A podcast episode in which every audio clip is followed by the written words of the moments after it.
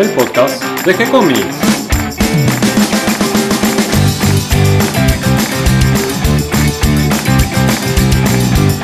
Muy bienvenidos a un nuevo episodio de G-Comics. Hoy me acompaña Catalina García. ¿Cómo estás, Cata? Muy bien, tanto tiempo. Hoy estamos con una entrevista muy especial. Sí, tenemos un invitado que ya es de la casa, César Vidal. ¿Cómo estás, César? A partir de ahora, César Antonio Vidal. No, no César Vidal, porque César Vidal es un autor español. Estoy bien, bien, bien, bien, acá trabajando mucho con el nuevo proyecto, va, digamos, recuperando un viejo proyecto, actualizándolo a los tiempos digitales, ¿no? Claro, porque, bueno, conocemos tu trabajo por Master Comics, tenemos la suerte de compartir todos tus videos en el sitio de, de G-Comics, donde entrevistaste a un montón de grandes artistas. Eh, Master Comics fue la primera serie documental sobre historieta de la Argentina que mm, se filmó entre el año 93 y 95. Creo que después grabaste algunos episodios más. Sí, a partir de 2016, por, eh, como subí todo, digitalicé todos los videos y los subí a YouTube, eh, la gente me pedía más capítulos. Entonces, bueno, hice creo que cuatro, cinco, seis capítulos nuevos. Eh, hice tres, tres o cuatro entrevistas y después edité eh, dos, este, dos eh, videos que tenía sin que era la Solano López, pero sí, sí, de 2016 sí hicimos seis capítulos nuevos. Sí. que uno era con Hawk. Eh, Hawk, Lalia, eh, Balcarce, Beto Lorenzo, Solano López 1, Solano López 2 y el especial del 25 años de Es un raconto de todo de todos los episodios, ¿no? Pero que es el más largo, una hora y una hora cinco, que fue el último capítulo que hice. Y antes de filmar Master Comics, eh, habías incursionado en, en, el mundo de la publicación de historietas con un fanzine. Eh, yo me acuerdo en aquellas épocas de, de, la revista Fierro, yo era un adolescente, de, de haberlo visto, de haber visto... Eh, claro, el, el, único, el único viejo soy yo. no, no, bueno, estamos hablando del año 87 más o menos. Claro, del 87, sí, sí, sí, sí. Contanos un poco la historia de HGO. Mira, HGO este, está, bueno, la, si, eh, HGO nació por casualidad, porque es, eh, nunca se me hubiese ocurrido a mí editar una revista. Era, era muy seguidor de, de la Fierro, la Scorpio, ¿viste? Y, y el Tano Prat. Y para mí el Tano Prat es uno de los mejores, este, digamos, dibujantes que había. Me, estaba volviendo loco porque toda la edición de récord estaba reeditando todo el material, viste, viejo de, de Editorial Abril y de Editorial Frontera, creo que la revista Pespaf. Entonces, en ese año, en el 86, fines del 86, estaba haciendo una eh, eventos culturales en, en, Argentina de Italia, llamado Italianísima 86. Y en el Centro Cultural Recoleta estaba haciendo una exposición sobre el Tano Prat, que estaba el Tano Prat ahí, con gigantografías originales. Entonces, este, bueno, empecé a, estaba, me fui un día para la exposición y conocí a un muchacho que se llamaba José Mouso Fortes, este, que también es fanático del Tano. Empezamos a hablar de historieta, nos, sacamos fotos con el Tano y todo, y bueno, y entonces en ese momento nosotros leíamos la Fierro, la, la, los fanzines que mandaban a la sección, eh, al correo ¿no? de, la revista Fierro. Y se nos ocurrió hacer una revista, viajábamos, vivíamos los dos para el mismo lado en la NUNT y veníamos en el colectivo charlando. Y se nos ocurrió hacer un fanzine, nos pasamos las direcciones de ese momento. Y bueno, y en, sentado en el, en el, asiento de atrás del colectivo, ¿viste? Veníamos charlando y, ¿qué nombre le ponemos? Y José me dice, ¿quién es el autor más famoso de la historieta argentina? Y yo, Estersen. Entonces le pusimos HGO a la revista. Y todo nació arriba del colectivo 100 y gracias a la exposición de Bofrat. Eso fue más o menos en octubre del 86. ¿Y cómo hicieron para juntar a los autores y a los artistas que publicaban en su primer fanzine? Mira, el primer fanzine, yo tenía un, tengo un primo, por parte de mi mamá, que él tiene un, oh, que o sea, es el primo de mi primo, que estaba acá en Buenos Aires. Entonces, hablando con él, me decía que él tenía un amigo dibujante, un primo dibujante, que hablando por teléfono con mi primo, ¿no? y me pasó la dirección, que se llama Mario Miloco, que hoy es un artista muy reconocido en, en Entre Ríos, este, es un artista plástico. Dibuja muy, muy bien. Entonces un día lo fuimos con, con este chico José, eh, fuimos ahí al departamento de la calle de Sarsi, atrás del hospital italiano, lo fuimos a visitar a presentarle la idea. Bueno, y él tenía un par de ideas, él venía haciendo un fanzine colaborando con Marcelo Sicone, este, que ha sido el fanzine Surmenage, este, que, bueno, entonces este, le propusimos hacer la, idea de hacer un fanzine. Y bueno, nos, contactamos y yo dibujé una historieta, eh, José dibujó una historieta, eh, digamos, el primer fanzine creo que eran cuatro o cinco historietas nada más, y dibujamos en, en, en en el primer número ya, ya entramos con una colaboración de Carlos Trillo, por ejemplo. Este, porque se nos ocurrió dibujar el guion autobiográfico de Westergate que publicó, que salió publicado primero, creo que en un, ¿cómo se llama? En una, eh, eh, bueno, se hizo la Bienal de, Historieta en el año 68, salió publicado Westergate, escribió su propio guion, un guion biográfico que lo republicó Historia de, de la historieta argentina, Carlos Trillo, ¿no? Entonces nosotros decidimos dibujarlo y José lo dibujó, José Mausoni, el chico este. Y la introducción la hizo Carlos Trillo. Bueno, y hicimos una nota, eh, Andrés ahí lo conocí a Andrés Acorsi, que en esa época éramos amigos.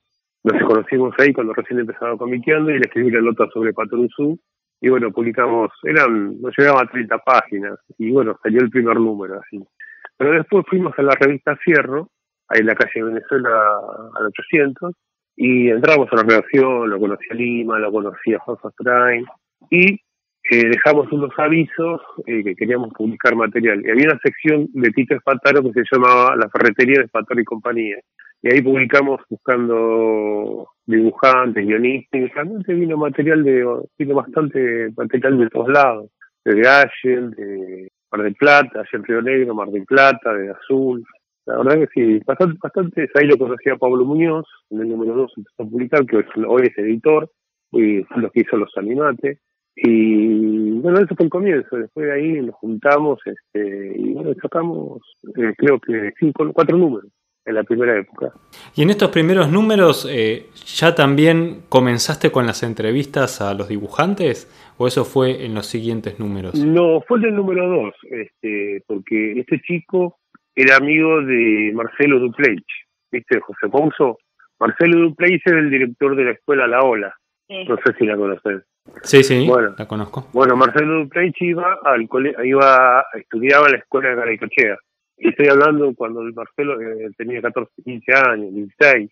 Entonces, este, bueno, nos me presentó al viejo Ferro y, bueno, le hice una entrevista a Eduardo Ferro que apareció en el número 3 Después, este, justo en esa época, Altuna ya estaba viviendo en Cisque, en España, en Barcelona, y estaba de paso por Buenos Aires y Carlos Trillo me avisó y le hicimos una entrevista, le hicimos una entrevista rep, apareció en el número uno, que sería la, el nuevo número uno, que sería el número cuatro, que bueno, ya conté la historia, ¿no? Que sacamos tres números en formato tamaño revista TV Guía y después el cuarto número fue impreso en, con fotopublicación los primeros tres y en el número 4 hubo una, una, ¿cómo se llama? Una cooperativa que nos quería editar la revista en forma cuasi profesional, que fue la famosa tapa de color celeste cuando hicimos el cambio de logo.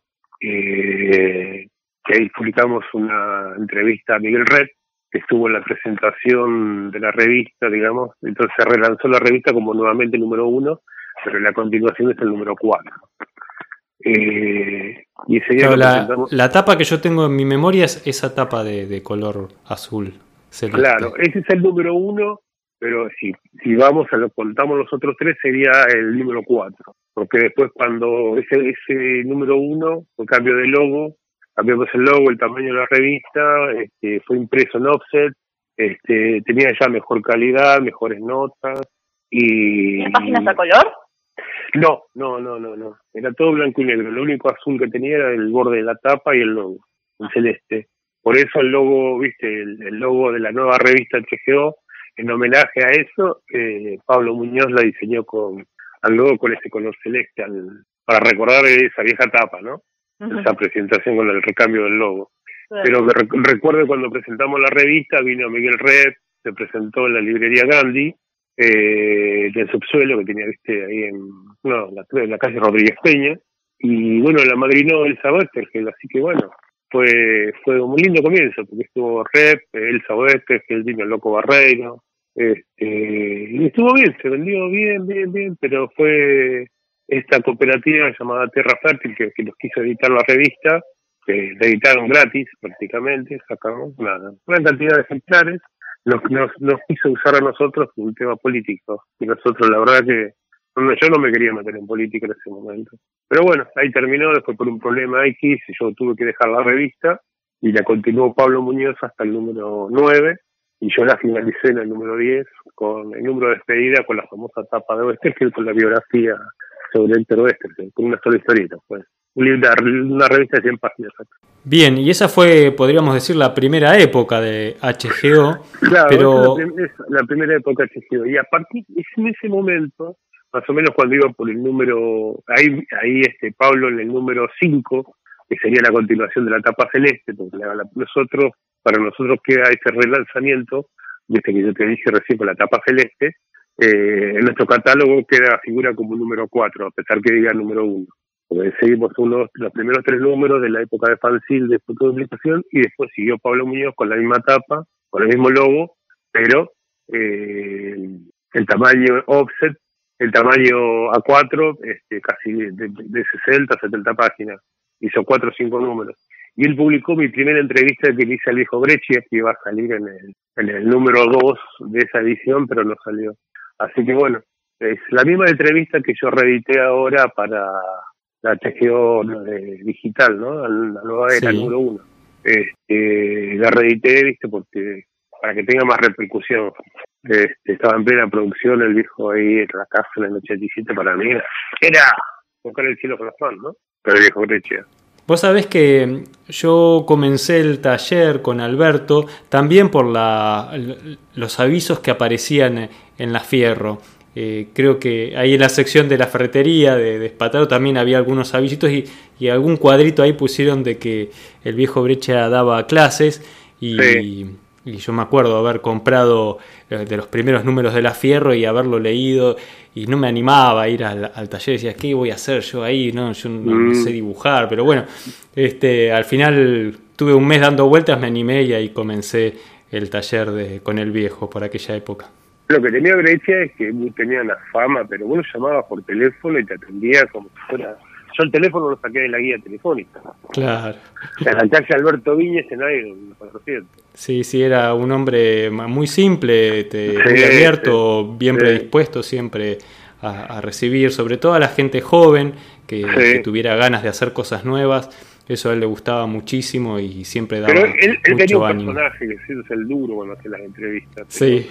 Pero apagabas la cámara o el grabador y era otra persona. Sí, sí, siempre fue un hombre muy cálido y muy generoso. A mí me ponía, me ponía nervioso, sí, sí. Claro, Sí, porque es un, es monstruo, imagínate, un tipo que hizo por Tinder al lado tuyo. Sí, sí. No sé. A mí me pasó más o menos lo mismo, la misma emoción, sin comparar, ¿no? Yo conocí una persona que se llama Tata Arbizu. Tata Arbizu para mí es, eh, es un actor mexicano de doblaje, ¿viste? Y escuchar a Tata Arbizu, escuchar las voces de la infancia, porque en una sola persona se escuchas al Pájaro Loco, a Box Bunny, al Super Agente 86, a Pedro Picapiedra, a, a un montón de personajes que hizo, a Cucho y Benito, Don Gato y su pandilla. Tenerlo al lado tuyo, a las voces de la infancia, es algo muy, muy, muy grande para mí. Y es lo mismo, es lo mismo que me pasó cuando conocí a, al hijo Breccia. Yo de, de leer Morcinde y tener al tipo al lado tuyo que lo dibujó, a la pucha. Incomparable como con Solano, ¿no? Pero bueno. Eso te iba a decir, hablando de los, de los grandes dibujantes alrededor de Oestergel, también Solano López, eh, de la misma manera, ¿no? Siempre dispuesto a recibir eh, a, a, los dibujantes jóvenes en, en su taller, a compartir su trabajo, a dar algún consejo. También tuve la suerte de ir a, conocer el estudio de él y que me reciba. Y también le puedo decir exactamente todo lo mismo, una maravilla de persona. Sí, para mí con Solano pasó algo distinto. A mí me pasó algo distinto con Solano que con Breccia. O sea, la admiración era era era este eh, la misma, pero con Brecha lo pude conocer en el 87 cuando empecé con la, digamos, con el tema este de la historieta. Yo cuando hice el programa, del 93 al 95, que hicimos las primeras grabaciones, eh, Solano no vivía en el país. Eh, vivía en Río de Janeiro con su segunda esposa, ¿no? Y siempre lo quise conocer y nunca pude. Hasta que un día me llama Carlos Trillo y me dice, Solano se volvió a vivir a, Buenos Aires, se separó de la señora. Y lo conocí a Solano después de eh, haber terminado el programa. Entonces ahí me como eh, también este con Solano lo que pasó es que entablamos una amistad que duró hasta el día que se murió. Nos hicimos amigos, pasé de, como digo yo siempre, ¿no? De admirador a amigo. Este, me contaba muchas cosas, me contaba cómo, cómo, qué técnicas usaba para hacer cierto tipo de historietas, que no está para decirlo en la radio, ¿no? Especialmente con las historietas sexy stories. Eh, no se puede contar, ¿viste? Pero. Bueno, se queda los secretos de la cocina. Claro, claro, claro. Yo le llevaba un aditivo que yo trabajaba en una empresa alimenticia y le llevaba un aditivo que le servía a él para tener un poco más de energía. No era Viagra, pero ahí dejamos, lo dejamos ahí. Solano, de, Solano, Solano, la verdad que lo lloré mucho cuando murió. Eh, tengo grandes recuerdos. Este, esos dos videos que yo saqué de los dos programas, eh, los hice, los, los grabé en el 2001 y 2004 y creo que quedó un lindo testimonio de él. Y bueno, me quedaron un montón de dibujos de él, desde el Rocket, este, el, retrato que me hizo con el Eternauta, me hizo un Darley Pike, y tengo dos o tres más de Eternauta, tengo todos los libros filmados. Y para mí Solano es, yo te digo, es, es, aparte de haber sido el, el prócer de la historieta, digamos, de la mejor historieta argentina, que fue el Eternauta, por, por más que haya otros dibujantes que, que sean mejores, yo creo que la combinación Westerfeld-López fue perfecta. En el momento justo, digamos, estaban todos los planetas alineados para que saliera el Eternauta. Tal cual, tal cual. Y volviendo a la versión digital de HGO en esta nueva etapa, eh, ahí compartís un dibujo de él eh, que debe pertenecer a tu colección, un Bull Rocket. Sí, sí, sí, Un Bull Rocket, lo que pasa es que, te comento, la estábamos charlando un día, ¿no? Porque él, yo le decía, en una charla que estábamos, siempre hablábamos de historieta y hablamos de, técnica, de cosas, ¿no? Él me decía, yo le decía que si vos comparás los él cuando pasa de abril a Editorial Frontera para no dejarlo pagado, estaba trabajando un tiempo junto los dos este al mismo tiempo con Editorial Abril hasta que consiguieron un dibujante que los reemplazara en Bull Rocket, ¿entendés? O este que le había dejado hecho guiones para un tiempo y después consiguieron otro guionista que siga Bull Rocket y consiguieron otro dibujante y lo reemplazara Solano. El dibujante original de Bull Rocket era Paul Campani, el dibujante italiano que lo hacía desde Italia, ¿sí? Entonces a Solano le dieron una pila así de originales, como a Sopi, para que siguiera Mr. X, para que siga el, eh, personaje de, de, de, Campani, ¿no? Entonces este, él decía que tenía que copiar el estilo.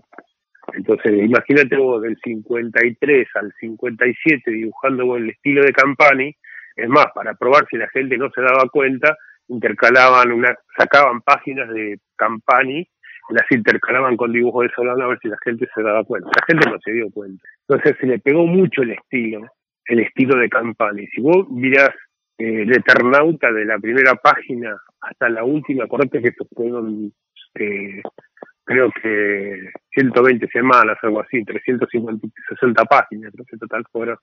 Si vamos a la versión original, con 368 páginas pero la versión reducida para el libro quedó en 350.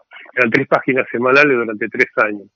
El dibujo fue evolucionando. Si mirás el primer, el primer dibujo de Juan Salvo, vas a ver la cara dura del rostro, los perfiles, y ves los últimos dibujos de, de digamos, del final del Eternauta, Juan Salvo ya Solano se había soltado su propio estilo. Se había, o sea, a medida que iba haciendo el Eternauta, iba alargando el estilo de Paul Campani lo tenía muy pegado arriba. Y él me dice, ¿sabes que tienes razón? El libro en la mano, viste, me lo, me lo decía. Entonces yo ese día le digo, che, Solano, me dibujas un, un Bull Rocket. Che, haces dibujar a Bull Rocket después de 40 años, me dice. yo lo hizo así a lápiz de memoria. Y él me dijo el origen del, del Bull Rocket, en quién se inspiró por Campani. Si lo miras bien, a Bull Rocket, es la cara de Bob Lancaster es Bob Lancaster, una película que estaba todo despeinado así con se lo, se lo, había, se lo, se lo había dicho Campani al editor ¿no? mi chivita le contó la historia a, a Solano, dice que para inspirarse en eso se inspiró en, ese actor, en Blanca. Y este número de HGO número uno en versión digital, eh, ahora se llama HGO Nueva Era. Bien, Nueva Era.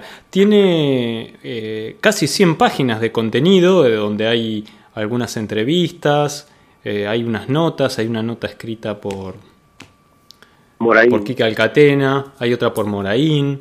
Eh, yo me, me, me, gusta mucho leer las notas mezcladas con las historietas, eh, cuando hablan de, dibujantes, de guionistas, de, técnicas de escritura, todas esas cosas me encantan engancharme con, con las notas entre las historietas. Así que la, nota de Alcatena fue en, porque Emilio Balcarce me tiró, me, alcanzó este, una historieta de Felipe Ricardo Ávila, sí. que, hacía, que hacía rebrote, fallecido el año pasado.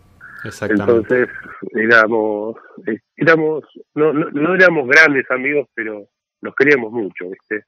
Cuando él presentó su libro eh, El Eternauta y nuestras invasiones extraterrestres, editado por Pablo Muñoz, él me pidió si yo le podía eh, pasar el video del Eternauta reducido.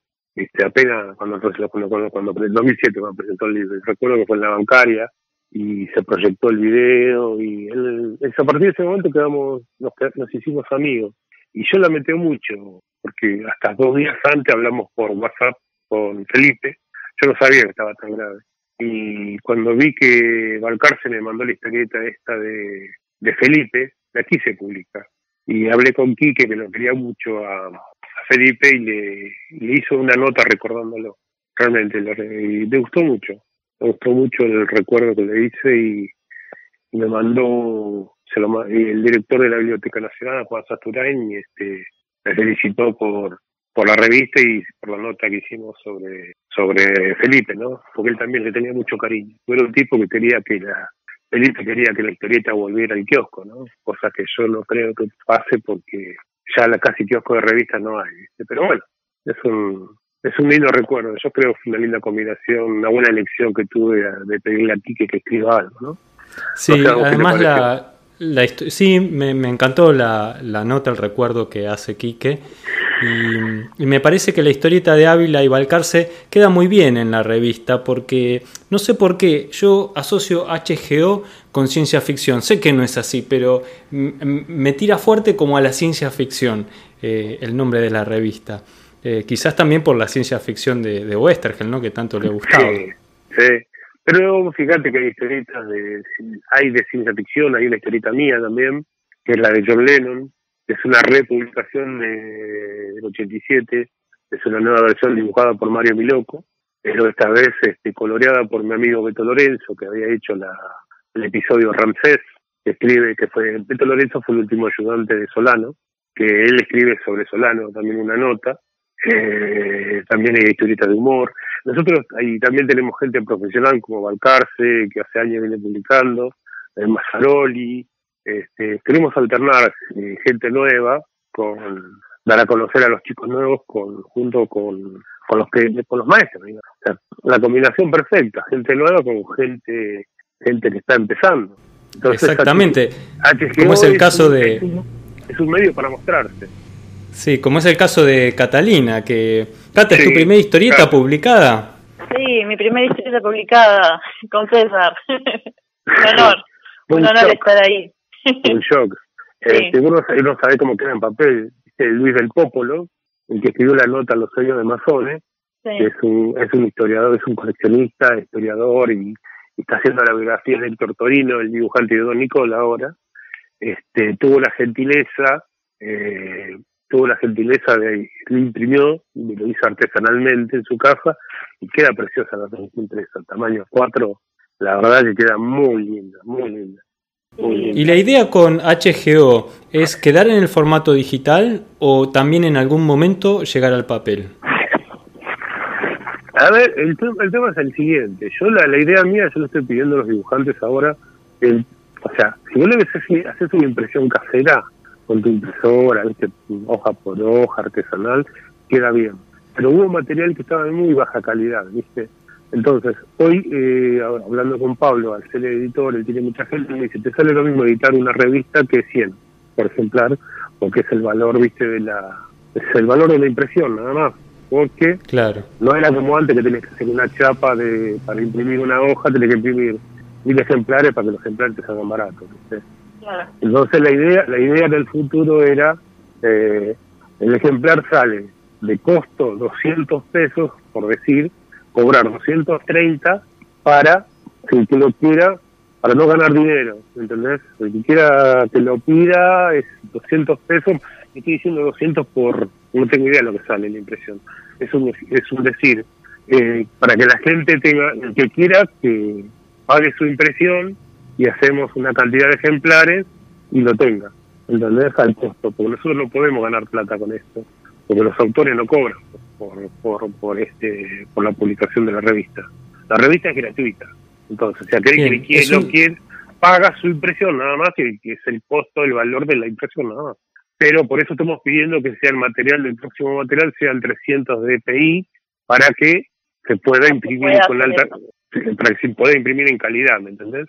Sí que habías también el, eh, la tapa, ¿no? Habías hecho como un póster. Sí, la tengo, lo tengo, es una tapa de prueba y después, viste, para ver cómo quedaba y próximamente lo voy a lo voy a sortear ¿viste? Por, por la revista y tuvo buena repercusión y hablando y vamos a resucitar una sección nueva no es nueva la vamos a robar a Fierro con permiso del creador que es este, Tito Fataro que mi idea era que le hiciera él que se llamaba la ferretería de Fataro y compañía que ahora se va a llamar la ferretería de, del Popolo y compañía y vamos a poner abajo bajo autorización de Tito Fataro porque Tito no lo puede hacer tengo X este, motivo no lo puede hacer. Y me dice, dale, estaría fantástico. Y le vamos a hacer con el mismo logo, pero vamos a poner el del Popolo. Entonces Luis del Popolo va a escribir notas sobre humor, sobre vieja historieta argentina, nuevas recopilaciones, y vamos a poner la sección anzuelos y plomadas eh, los que enseñan dibujo, en vez de darle una página entera como le dimos anteriormente, viste como dos o tres publicidades, esas publicidades van a pasar a esa media página de la la sección Anzuelos y Plomadas, en recuerdo y homenaje a la vieja revista original, ¿no? Está bueno. También vas a sacar una nueva revista, hablando de, las nuevas ediciones que estás sacando. no, en el año 88, cuando yo, cuando dejé HGO en el número 5, no lo, del 5 al 9 no participé, porque en ese momento mi padre se había enfermado y la compañía hasta que falleció, ¿no es cierto? Yo volví en el número 10 para hacer el número de despedida.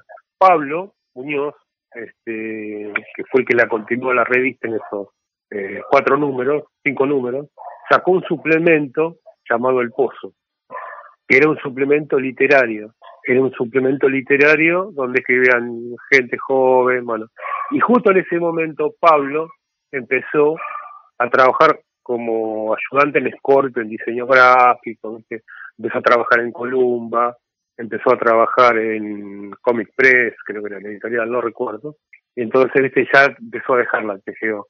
Pero la HGO le sirvió como molde para hacer en el futuro ser editora. Él se forjó como editora en el futuro, en, el, en, en HGO. Empezó conmigo, Pablito Muñoz. Entonces este, sacó esta revista del Pozo y la tuvo que dejar ahí.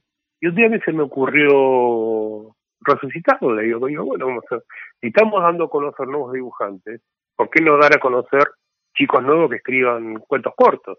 Es una revista literaria. El ¿Solamente va a tener texto o va a estar acompañado también de ilustraciones? no, no, con ilustraciones, fotos, este, a ver gente, lo que yo me le digo los originales. Este, los originales son los que estaban al principio de HGO. Es más, este, nombré director de jefe de redacción de la de la revista eh, El Pozo, eh, lo nombré a alguien que tiene que ver con la literatura, que es este Claudio Bresán. Claudio Bresán fue el que escribió la nota HGO, donde está la foto, vas a ver una foto donde está el Sabater, que el rep, creo que en las primeras páginas, ¿no? Sí, sí, sí. Donde él cuenta su, el paso, bueno, y bueno, entonces, es, entonces los, los HGO originales van a, para, yo le digo los HGO originales, los que trabajamos en la primera época. Este, ahí está Mabel, está Laura, que es este, Laura Arce, que es pintora, está eh, Adrián Domé, que hizo la tapa de esa, la, tapa del color, la, de color celeste, la número 4, el número 1 de ese momento. Y esta van a colaborar con ilustraciones, algunas van a ir con fotografías, y también pedimos ilustraciones a, a chicos nuevos. Este, también va a publicar Mario Moraín dos cuentos cortos en, en, el pozo, así que bueno, ya tengo la tapa también.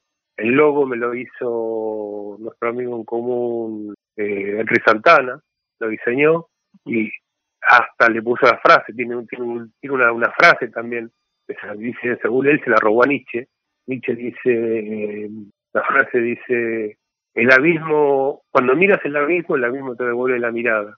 Y él la cambió a el pozo, y cuando miras el pozo, el pozo te devuelve la mirada. Por eso el pozo le parece un, parece un ojo, ¿viste? El lobo. Sí, que está como en circular que entra para... Claro, claro, y parece... Medio... Claro, claro. Eso entonces le vas a poner como su frase, dice, eh, cuando miras el pozo, el pozo te devuelve la mirada. El pozo, parece que el pozo te devuelve la mirada. Así que eso es, eso es, el, eso pertenece a tanto el diseño del nuevo logo del pozo como las frases de Tri Santana, que siempre colaboró también con el rediseño del logo de HGO, que lo hizo digital, nosotros lo teníamos en papel, y me lo, me lo arregló un poquito y me lo hizo digital, ¿no? Pero Enrique Santana colaboró por este lado. Así que bueno, ya tenemos varios, tenemos varios, varios este, cuentos, ya hemos recibido, este, estamos seleccionando lo que vamos a publicar, la idea es que salga en enero o, en, o a más tardar en febrero del año que viene, pero el HGO 2 ya tiene fecha de salida y tiene tapa, de Marcelo Pérez, el dibujante argentino de la escuela de Juan Jiménez. Sí, sí, lo recuerdo de la revista Fierro. Claro, claro, que sacó con un libro hace poquito en comics.ar con Valcarce, una reedición que se llama Asteroides, uno de un libro que se llama Asteroides, de una colección de que sacaban, que publicó, las mismas historietas que publicó en Cierro, pero con mejor calidad de impresión. Muy lindo libro también. Bien, César Antonio, te agradezco este tiempo que compartiste con nosotros, conversando un poquito de tu historia como, como editor, contando un poco eh, la historia de, de la historieta y, cómo conociste a grandes artistas y sobre todo compartir este proyecto nuevo de HGO, Nueva Era, eh, la revista digital, este número uno que también va a estar aquí en el sitio web de G-Comic. Vos sabés que una dificultad que yo encuentro en, en la lectura digital es el problema de adaptación a las distintas pantallas. Por eso es que te proponía de publicar la revista en nuestro sitio también, eh, obviamente para ayudar a la difusión, sí, sí, sí. pero también porque eh, si bien ISU es un formato eh, simple y, un acceso rápido para aquel que quiere editar material en digital, tiene la dificultad de que no se adapta bien, por ejemplo, a los celulares o a las tabletas.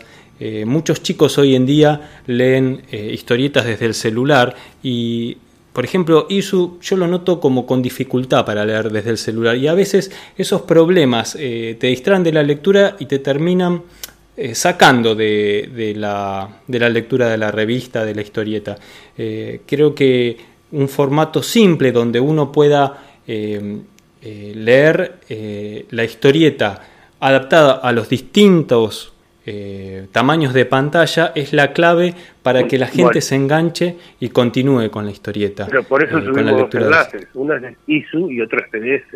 Hay una parte donde vos, que vos la podés descargar, ISU la, ISU la subimos porque yo la quería ver en forma de revista. Claro. Y después también la subimos en formato digital, en PDF, donde vos la podés descargar y imprimir y leer en la, en la máquina o bueno, en muchos navegadores se abre eh, automáticamente en el navegador. Claro, eh, claro. O sea, están los dos formatos, está inicio y entre. Perfecto. Si vos, entras a las páginas de, de, mi Facebook, ahí vas a ver las dos, los dos enlaces. Porque a mí, a mí me, a mí, eh, fue idea de Pablo Muñoz subir la ISU, dice, porque sería lindo verlo en formato de revista. Entonces vos pasando la me gusta, me gusta pasar las páginas. Yo cuando la quiero leer en detalle, Bien, bien. bueno, es cuestión de sumarle alternativas y canales de difusión, ¿no? Cuantos más mejor y, que la gente vaya eligiendo eh, dónde buscarla y dónde leerla, pero que siempre pueda tenerla al alcance.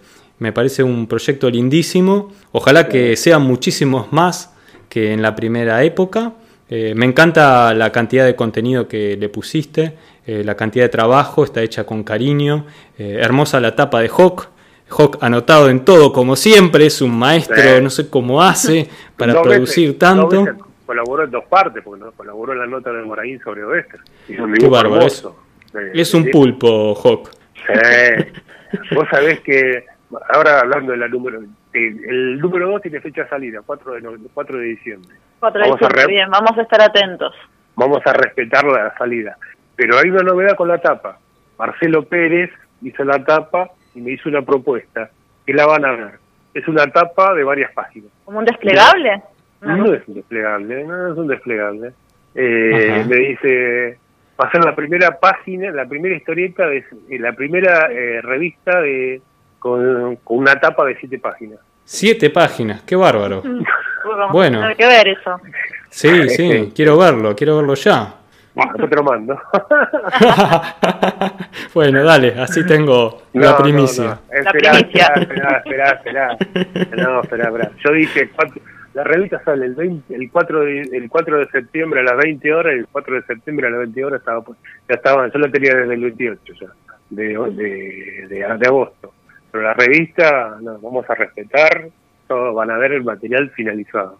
Así que bueno, en el próximo número intentaremos, si se puede, y si alguno quiere, yo por lo menos me voy a mandar a imprimir mi, mi, revista. Tengo acá una impresa ya, la número uno, pero bastante hogareña, bastante linda, pero es muy linda verla en papel. Te puedo asegurar que no tenés, no le, no le envidias nada a nadie. La verdad es que quedó muy linda. Así que en el, ah, en el próximo número entrevista a Robin Good, sacada de Master Comics, y una nota de Ariel Avilés sobre y tengo, eh, bueno, va a ir también otro dibujo de mi colección y va, y va a ir este, en la sección Grandes Artistas José Alberto Salinas. Eh, José Luis Salinas eh, sería el hijo de Alberto, me mandó que el fotógrafo me mandó unas fotos preciosas de los originales, así que vamos a publicar eso también, en la sección Grandes Ilustradores. Qué lindo, me gusta esa combinación entre la historieta, mm. los recuerdos, mm. las notas, muy linda, muy linda, la verdad. aparte, aparte, gente nueva, este, eh, ahora voy a publicar, por ejemplo, un chico de corriente me mandó una entrevista a un dibujante, que lo tengo que leer bien y creo que va a entrar también. Es un dibujante, que vi la historieta, me gustó mucho los dibujos que hace. Es una historia, o sea, es una entrevista que le hizo un chico de Corrientes como para darle lugar a la gente del interior también, para que se muestre. Y aparte tengo un, el mismo día que salió la revista, salió una nota en la versión digital de la Gaceta del Tucumán. Tenemos respaldo, ¿viste? Pero yo te digo, todos los medios de comunicación que se puedan poner, que se puedan compartir es válido. Este, no sé si te acordás vos, este, ¿cómo se llama? De este chico de Mar del Plata, ah, es el que dibujante, el dibujante de Cenitrán, no fue el nombre. Me hizo un videíto de tu publicidad de, de, de Tejedor, de la revista. Quedó hermoso. No sé si lo vieron. No, no lo vi. No, me lo, perdí ese. Está en mi página, buscalo, buscalo. Ah, vamos a entrar a Facebook, también lo podemos compartir ahí en el texto, si, si me dejas, ya lo sumamos también. Dale. Eh, ay, se me fue el nombre, se me fue el nombre. Ay, qué viejo, estoy viejo, estoy viejo. vamos a compartir todos los links. Cuando cortemos te vas a acordar. sí, seguro. Ay, se me fue el nombre. Bueno, no importa. Mira, yo soy muy malo para recordar nombres, este no, ya me pero, pero bueno, lo, lo agregamos al, al video, al video que compartimos. 20, segundos. Perfecto, perfecto. César este, Antonio Vidal, muchísimas gracias. Claro, claro César Antonio Vidal, porque hay un escritor español que se llama César Vidal, que escribe de historia.